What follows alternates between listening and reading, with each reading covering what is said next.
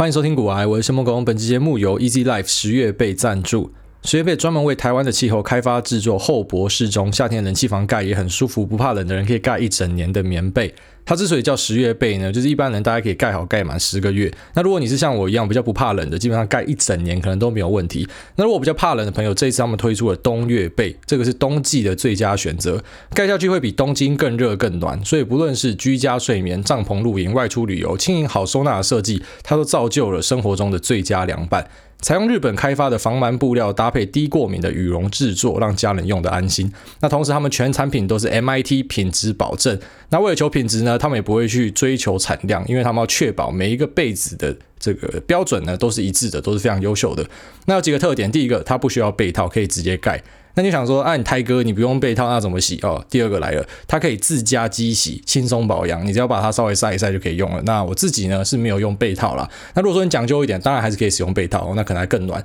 那再来第三个就是盖起来非常的轻盈、保暖又透气，以及非常的好收纳，大概只有常规寝具的三分之一的大小啊，因为它是非常的轻，可是呢又很暖。那最后面呢，低过敏原的羽绒配合防螨表布，它蛮适合有些可能会有过敏问题的朋友们。那现在这是我们十月贝的第二次合作，在这边开一个股癌主委的专属卖场，这优惠呢是到二月二十八号，在链接栏你可以找到。那在里面我们这是主打是东月贝，所以现折一千块哦，里面直接先折好了。那十月贝呢又有提供主委的优惠价，所以如果你想要趁这一波机会一次把棉被收好收满的，千万不要错过这一次的机会。好，来预告一个活动啊，就是在明天一月二十四号的下午一点呢，我会在 YouTube 上面开一个直播啊。那这个 YouTube 呢并不是股癌的频道，是我个人的频道啊，那里面都没有东西啊，就是开这个直播。就这样而已。那呃，贴文我目前也是贴在个人的脸书，因为我觉得跟股癌有点分别，就是我们明天呢不太会聊股票相关的东西，最主要都是聊 Podcast 产业的过去、现在与未来，以及我加入整个产业之后的整个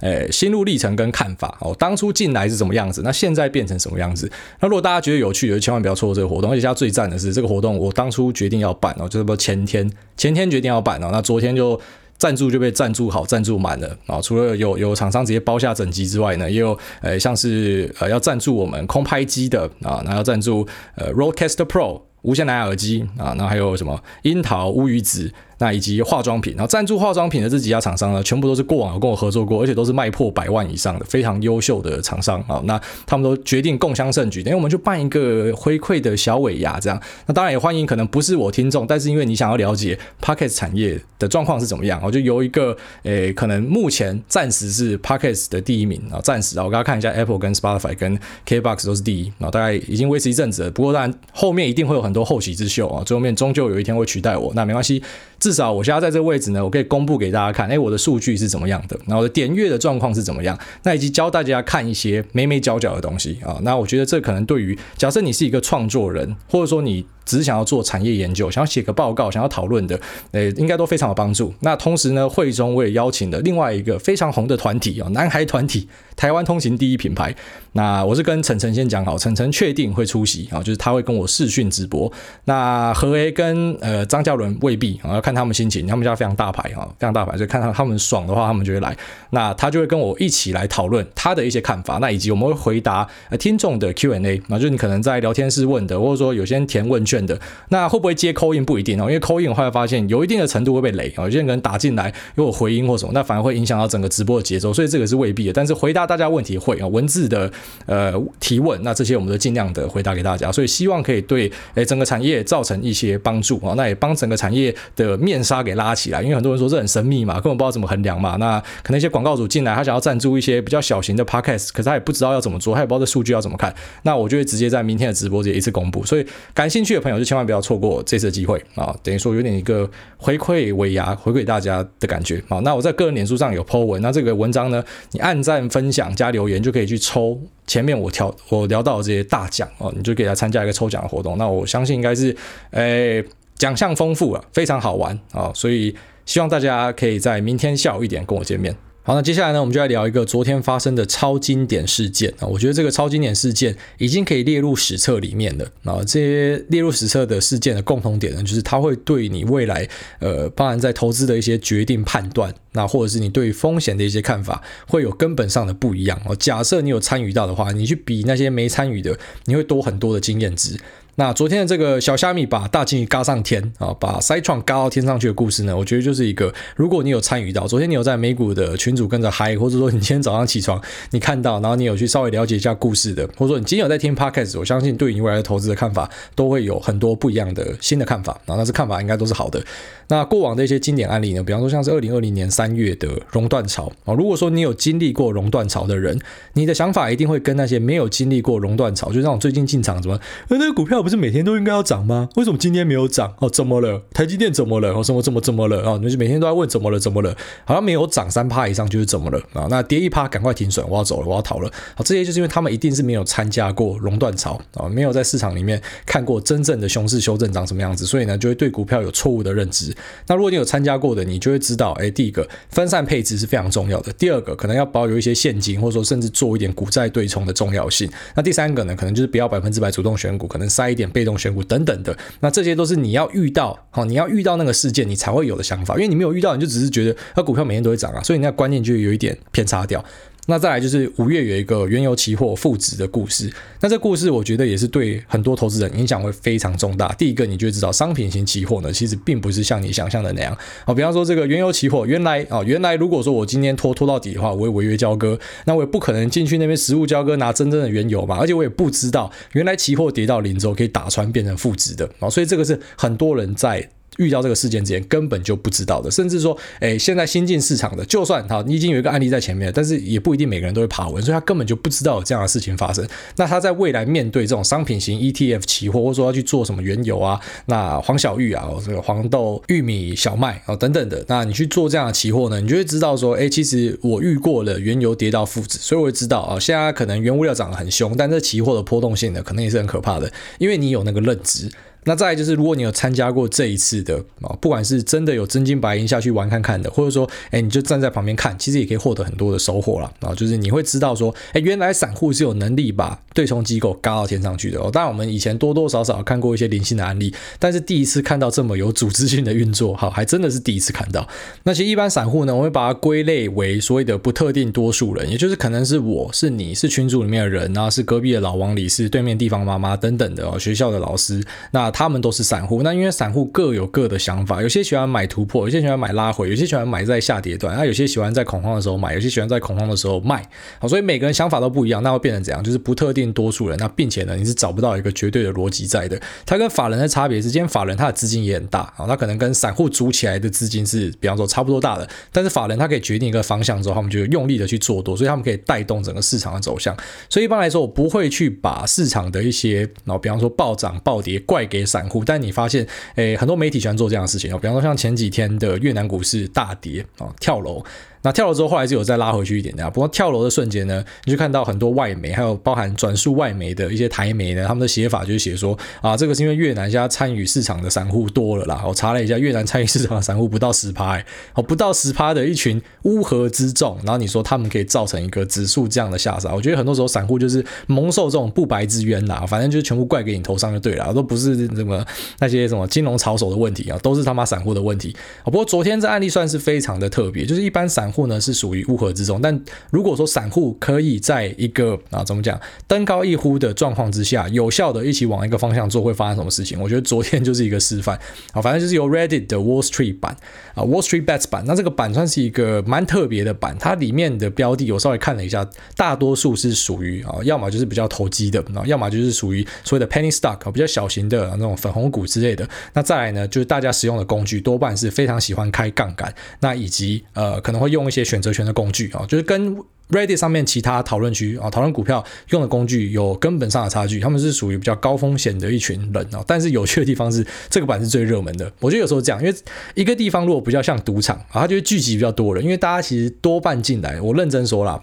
心里面潜意识一定会告诉你讲说，我们要资产啊，资产要累积。可是很多人心里面的小恶魔还是就是我希望可以明天就翻倍，哦，类似这样子。所以，诶，大家可能即便他不一定会这样操作，但他也喜欢看这个版哦，因为他看别人发财或者说赔到脱裤，他也觉得很过瘾之类的。那这一次让整个 Wall Street Bets 版团结起来的关键呢，就是在于 Citron Research 啊，香源投资。那它那个 logo 就是两颗像柠檬的东西，那个叫香源啊。那香源投资呢，他们发了一篇 tweet。在上面写到说，如果你现在还在做多 games 啊，GameStop GME 的，你就是 suckers at this poker game，你就是牌桌上的输家啊。那也因为这样的一段话被截了出去之后，大家超级不爽，就决定干来帮你嘎空啊。不过我觉得这个是原因的一环啦啊，因为说 GameStop 它其实在前阵子到现在就已经一路在上涨了。除了在我们之前啊前面几集有跟大家提到说，Michael Burry 有在 GameStop 这边做多，而且那时候看起来是赚了蛮多钱的。然后现在当然是赚更多了。那除了 Michael Burry 的尬广跟上之外呢，还有一个非常有名的，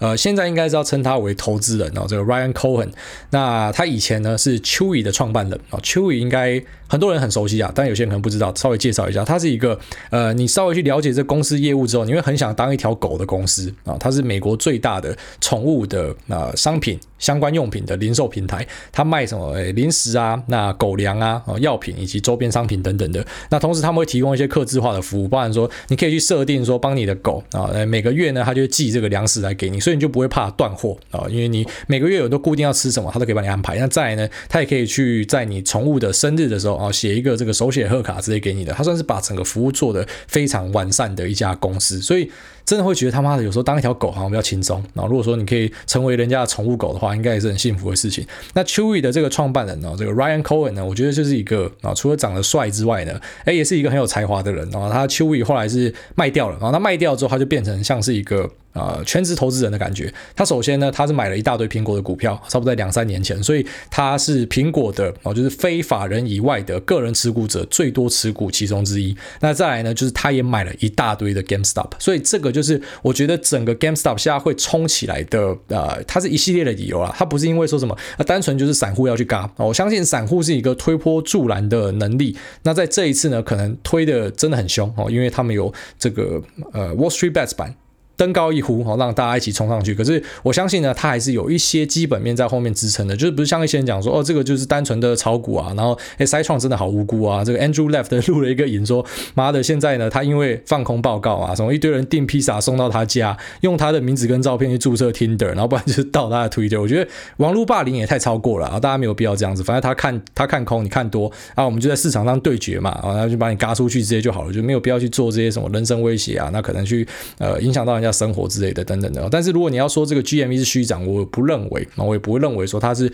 绝对的虚涨，因为在股票市场里面真的是事出必有因啦。好，自从这个 Ryan Cohen 开始疯狂的买 GME 之后，买到他的持股大概是有十几趴，他甚至最近的消息是他进入董事会了，他跟好像另外一两个人有进去董事会里面，所以说在多方不是说全部都是什么散户菜鸡哦，全部都是 Wall Street Bets 的板友什么的，不是哦，是有像是 Ryan Cohen 这样子，很多人都讲说他是一个天才，然后又很有钱哦，一个现在可能才三十十几岁，然后又长得又帅，靠背，真的长得很帅，真的很靠背。那再来呢，就是有像是卡山卓啊，这个 Dr. Michael Burry 这样的人也坐镇在多方这边，所以其实我不觉得这个是完全是散户在炒作。那我们来讲一下空方的理由是什么？空方的理由呢，最主要就讲说 GameStop 啊，它是一个实体的电玩通路。那实体电玩通路，大家如果脑筋稍微转一下啊，你应该就知道啊。如果说你有常听股啊，应该已经受过这样的训练了，马上就可以转出来说，哎，它的威胁在哪？威胁第一个当然就是疫情嘛啊，因为疫情可能大家就不会去实体电玩店。那再来第二个呢，就是其实现在电商真的太发达了，可能大家会选择在 Amazon、在 Walmart 上面买，所以不一定会来 GameStop 买。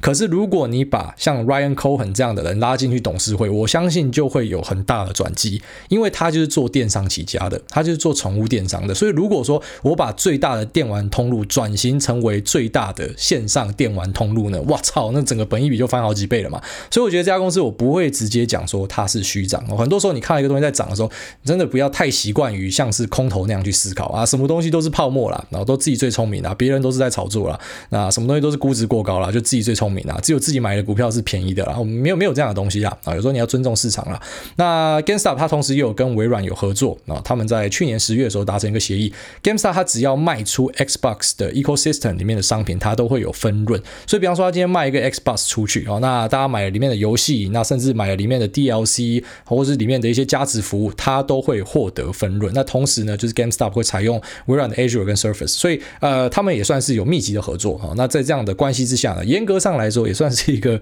微软的概念股啊，因为台湾人喜欢看什么概念股嘛，就有跟什么搭到边这样。所以其实多方跟空方哎都有它的道理啊。那空方可能就觉得说，哎，其他的电商通路可以把你这个游戏实体通路给挤出去，但多方这边呢，可能就是在于说，像是 Ryan Cohen 这样的人进去里面之后，把它转型成一个数位的呃电玩通路的话呢，那是不是就会让这家公司，包含它的估值就应该要往上拉，而不是像呃塞创讲的应该跌到二十块？反正在种种的的原因之下啦，啊，大家就是冲了，就是嘎一波 YOLO，You Only Live Once，说哈压。那除了压了 GME 之外呢，他们也蛮多外溢去压了其他的标的，好，比方说像压了另外一只 Plenty 哦。其实你要念 Palantir 或 Palantir 都可以啊，我是念 Palantir 念习惯的，因为我看它那个重音应该在第一个吧，只是后来重看魔戒之后发现甘道夫是念 Palantir，所以应该是念 Palantir 啊，因为呃它这个命名呢就是去参考魔戒的这个真知金球吧啊，我不知道中文名字叫什么，反正就叫 Palantir，那个球就叫 Palantir，那你摸了就可以看到这个索伦啊，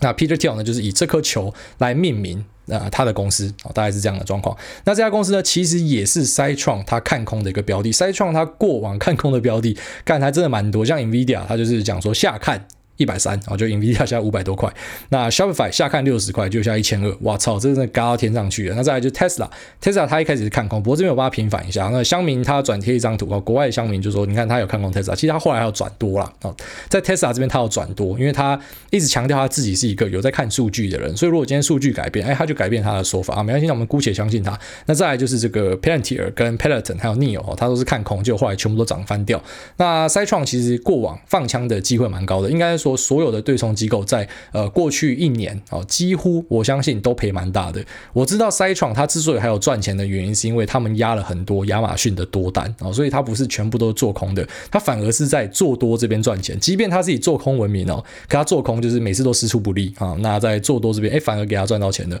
那在这次的对决之后，我相信很多人想要问的问题就是说，那会不会等到这个市场的热潮结束之后，我们就看到 GME 啊、GameStop 或是 p a n t i 或者像 BlackBerry 这样的公司，或甚至是 AMC 啊，就最大的连锁影城，那他们最近的股价表现不好，因为实体的营业非常差嘛。那会不会看到他们就跌回原状？我只能说，哎，非常有机会啊，是有机会会看到这样的东西，因为毕竟现在的市场热潮真的很高，你可以从成交量放大好几倍，马上就看出一个端倪。但是呢，其实在股价的长期，你会发现。多多少少哦，就是偶尔会有人进来炒作，不管是散户，或说是法人，或说人家像前阵子讲说是孙正义的选择权，随便拿，反正就一定会有人进来炒作。但是如果你是买一支呃，你看好它的基本面，你看好它前瞻的股票，我个人觉得你不太需要去为短线的波动感到诶，比方说挫折，或者觉得难过，或者觉得诶恐慌，我到底该怎么办？反正你就是继续按部就班。那你可能不要选在市场热度最高的时候进去追，好，比方说你不要在现在选择加入高空，你可以等到成交量量稍微放缓的，哦，市场热度稍微回到原状的时候，你再开始慢慢加。但当然，如果你是属于那种比较焦虑的，你怕错过，你也是可以选择下加。哦，只是我的建议永远都是来找，分批啊，你只要分批，你子弹有好几批可以打。老实讲，你在市场上整个心性上会稳定稳定非常非常多哦。好，那我们直接进入 Q&A 了。然后今天就不瞎扯，因为我刚才去参加一个什么比特币的活动，然后人家安排我坐第一排，只是我去，因为我是刚睡醒就去，然后去呢就觉得肚子超饿，然后坐在第一排，然后又要点头，这样又不可以睡着。虽然活动是还蛮好玩的啦，但是中间就突然觉得超级饿，然后就赶快叫那个 Uber。其实我每次只要到台北市，我就把握机会赶快叫 Uber。好，因为在林口你叫 Uber，你怎么叫一定就是他妈的卤味啦、炸物啦，就这样没了。好，那在台北市叫 Uber 真的超享受的，所以甚至我说想说，干脆懒趴一捏，搬回去台北市啊，在台北市买房子算了。啊，就是为了 Uber 啊，那赶快叫我鼎泰丰，后来鼎泰丰就送来，那送来之后呢，就马上从后门溜出去啊，然后就直接回家了，我就直接不告而别，直接离开就对了啊，那。那个比特币活动是还蛮有趣的啊，之后可以跟大家分享一下。哎，我听完的看法是什么？哦，就是我马上就心中有一些想法可以跟大家分享啊。那今天因为真的比较饿了啊，所以我们待会就直接先进入 Q&A 了，好不好？我们今天稍微偷懒一下，反正明天还有一个直播没。那我们就来看一下 Q&A 吧。第一个这个马 MD 说，五星吹捧大爆发，感恩主委，赞恩主委，优质好节目，约从两个月前开始听，终于追到剩二十集左右的进度，因为只有通勤的时候可以认真听，不想漏掉任何细节。鼓励大家的投资心得分享，让人可以锻炼心性，更能够让心情不会因为波动而影响。像全，国外大大是从几岁开始研究学习英文？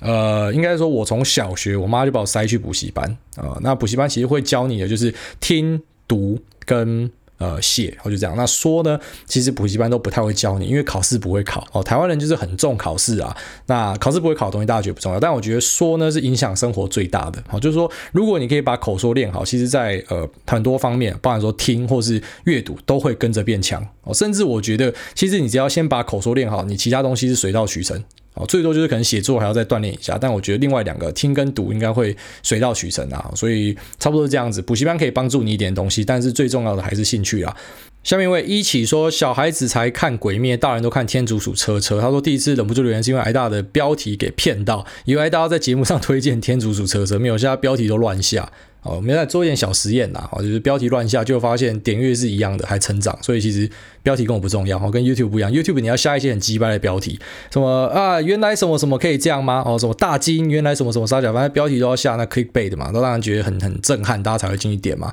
啊，那 Podcast 其实不一样，我觉得 Podcast 听众心性比较定啊，大家可能跟一个节目是跟这个人，他喜欢这个人啊，虽然这样讲，我觉得自己他妈超 gay 的，但是哎，可能就是大家愿意听我的东西啊，嘛，所以他也不会太在意我标题怎么下，反正重点就是每一集都会带。给大家一些内容跟讨论啊，那标题乱下，发现哎，成果是差不多的，然后再来就是，哇操，这个留言有够长的，他的下面留言，他首先。我就稍微截取念就好，因为这太多。他前面讲说，哎，他哦，就是这一次呢，在今年表现不错哦，就是都搭上了洪流。他讲洪流应该就只说台股的红盘啊，一直涨一直涨啊。那祝大家呢，在新的一年可以继续舒服下去。然后再来就是下面讲说，哎，这个挨大讲话实在太顺溜了，真的是天赋异禀，没有后制调整过语速嘛，没有调整过语速。那只是比方说我咳嗽的时候，我先暂停啊，然后之后再继续，所以有时候会听起来有点啊。比方说，大家可能听得出来有断点，那是因为我我中间有咳嗽，所以我就先停掉，然后再继续录这样。蛮喜欢咳嗽的。那再来呢？下面就在讲说，他在听股癌之前不知道台湾除了零零五零之外有其他的 ETF 啊。其实你不知道也没差，因为其实光零零五零就够了。我常跟大家讲说，最基本就是市值型大盘 ETF，就这样讲完了啊。那其他策略型 ETF 那些，老实讲，你甚至去拉回测，你会发现它表现也没有零零五零好了。花一堆脑，花一堆管理费用去选股，就妈的输一个市值型投资大盘的啊！真的很多是这样，不信你去比较看看。然后再来就最后面他讲说，如果挨大愿意请借挨大的威能分享我的节目 One by Earth 地球之一哦，原来你也是 Podcaster。那其实你要问我 Podcast 的问题，欢迎明天到我的直播来问哦，明天会回答 Podcast 相关的问题。那他有介绍一下他的节目了，我们就稍微念一下。他说是分享关于台湾环境跟山林保育，还有海洋海鲜国土计划、吃肉吃素等看法。反正我的听众一定都是好听众啊，所以你要在这边打个广告，我也觉得没关系啊。祝你一切顺利。那在最后面讲说，就是祝福感谢，然后还有这个希望我早早退休，跟 Lisa 过恩爱的日子。哎，其实老实讲，如果我要过一般人的生活，我现在就可以退休了啦，哦，已经已经够了啦。那只是，哎，你知道，很常跟大家讲啊，没有财富自由的一天，因为你会一直往上看，你会希望你可以过更好的生活，你会希望说他妈的